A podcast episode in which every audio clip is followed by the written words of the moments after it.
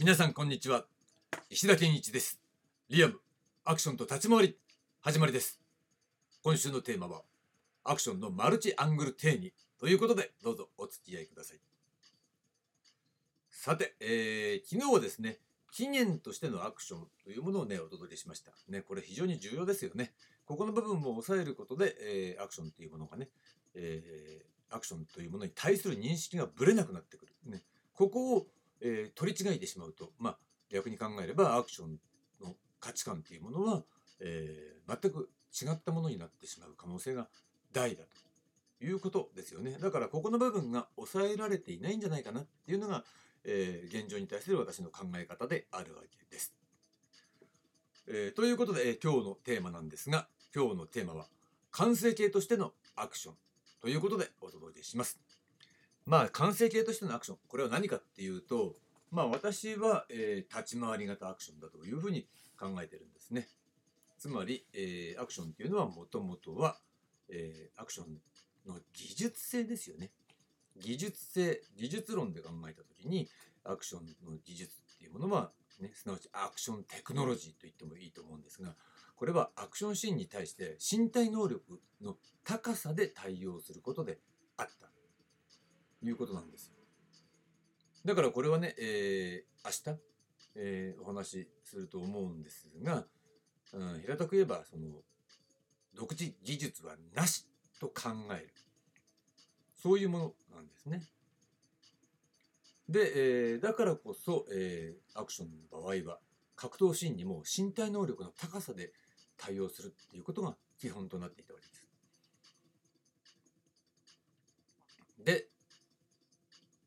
日本にはもともとね立ち回りという概念がすでに存在していたっていう話はここまでしてきましたよね。でその立ち回りテクノロジーを取り入れて消化したものそれが立ち回り型アクションであるということは言えるわけです。で、えー、これをね便宜上分けて考えると実は主役バージョンとやられ役バージョンのね2つがあってえー、この2つっていうものは共通点もあれば相違点もある。だからこの両方をできるっていうのはとてつもなく、えー、難しいというかなかなかいない。うん、その経験をきちんと、えー、積んだことがある人しか両方できるって人はいないわけなんだよね。という意味で、えー、この立ち回り型アクションの完成形、完成形としてのアクションが立ち回り型アクションだというとこの意味はまさしくこのね単に、え、アクションと、え、立ち回りっていうものがこの融合したっていうだけではなくて主役バージョンとやられ役バージョンがあるっていうところ。そしてその両方をマスターするっていうのが一つの完成形であるっていうのがそこに見えてくる。でそれはなかなかそこまで到達した人はあんまりいないよねっていうことも含めて完成形だというふうに考えられるわけですね。どっちか一つでいいやじゃないっていうかさつまり、えー、彼はうまいねみたいなね年格闘の立ち回りでうまいって言った時にかっこ合わせるのがみたいな話はあるわけだ。つまりやられ役バージョンがめちゃくちゃうまいっていう人は当然います。ね、そういった人はえー、単純に身体能力が高い。すなわち機動性が高い。っていうことだよね。相手に合わせる力を持っている。だからとてもうまい。だけれどもじゃあ彼がじゃあ主役ができるかどうかって言ったらそれは主役バージョンは別にマスターしていなければそれはできないんだよな、うん、それがいいか悪いかっていうのは本人次第。で私の考えとしては技術性という意味においてはその主役バージョンというものを追求するっていう道があってね。普段はそこもやられ役に甘んじないそこも練習として、えー、きちんとマスターするように常日頃鍛えておくみたいなねことはできるんじゃないの？やった方がいいんじゃないの？っていう考え方を持っているわけです。それが、えー、やっぱりね立ち回り型アクションっていうのが一つ完成形としてのアクション。もしくはその完成形になりうるアクションの形なんじゃないかなというふうに考えているわけなんですね。でここで、えー、ではその技術性というねところの今度は立ち回りテクノロジーの方だよね。うん、それと、えー、前にも話したねブルース・リーの水の理論みたいな部分それとの共通点っていうものをね、えー、ちょっと、えー、発表するというかね触れておきたいと思うわけなんですがこれはまあちょっとまだ仮なんだけど仮に流水停滞論というふうに、えー、名称を与えてあります。ね、流水流れる水の形態論っていうことね。でこれは何かっていうとこれは立ち回り表現におけるまず技っていうものを考えてみる。そうなった時に、えー、この立ち回り表現における技っていうのは表現としての効果を最大化したところに生まれたものであるという前提がある。だから武道とか格闘技とかそういったものとは違うんだっ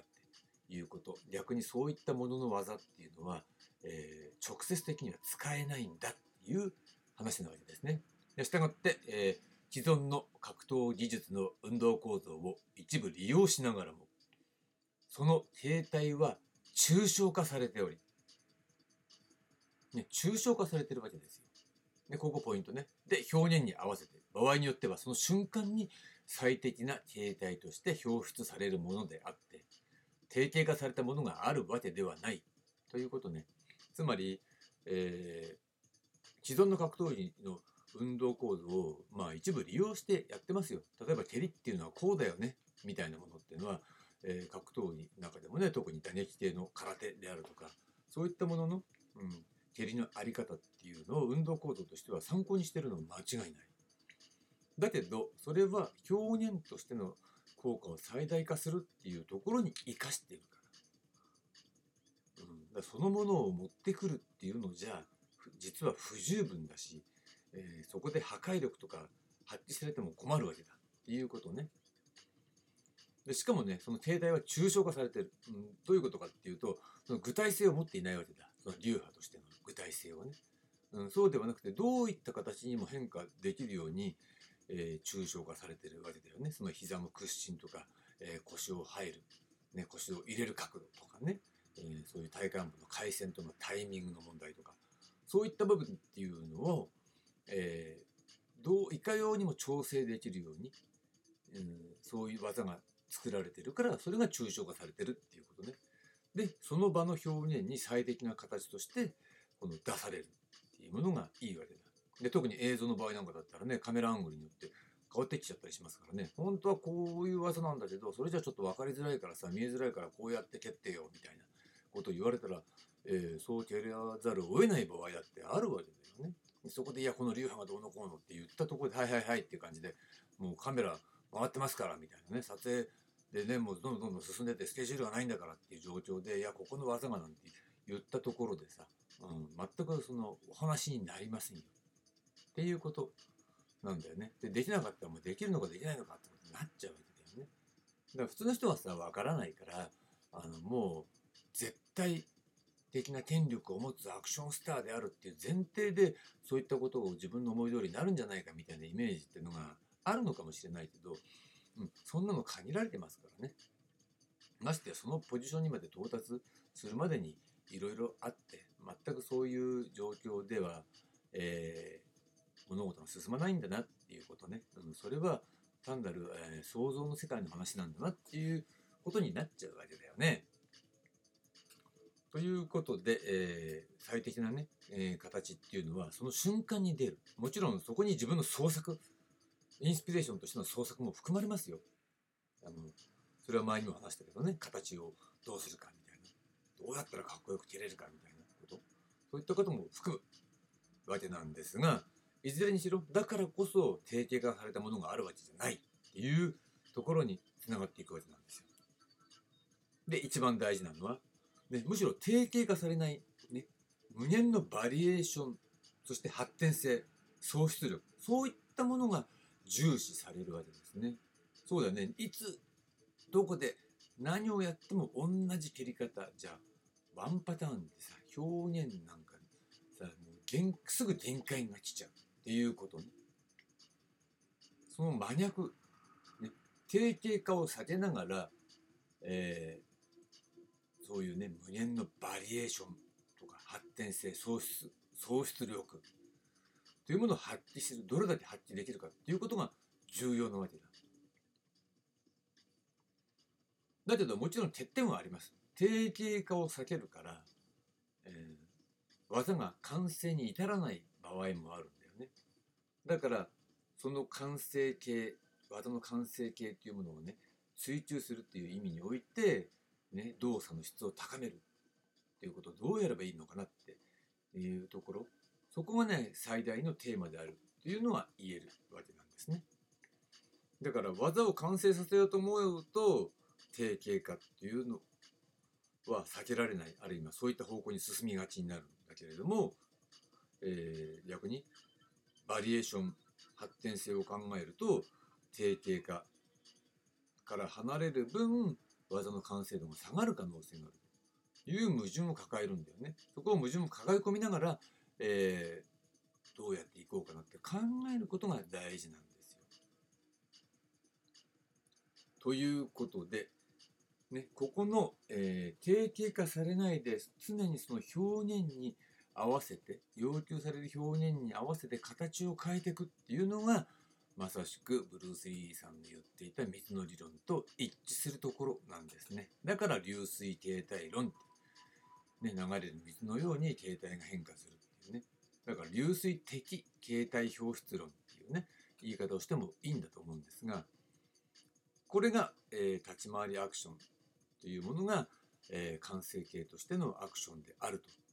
ということの、えー、究極の形、えー、それに、えー、ブルース・リーさんのね水の理論というものが重なってくるということでした。ということで、えー、本日のテーマ完成形としてのアクションここまでです。で明日なんですが明日は金曜日なのでまとめ編プラス本質論としてのアクションという話をしてみたいと思います。はい、ありがとうございました。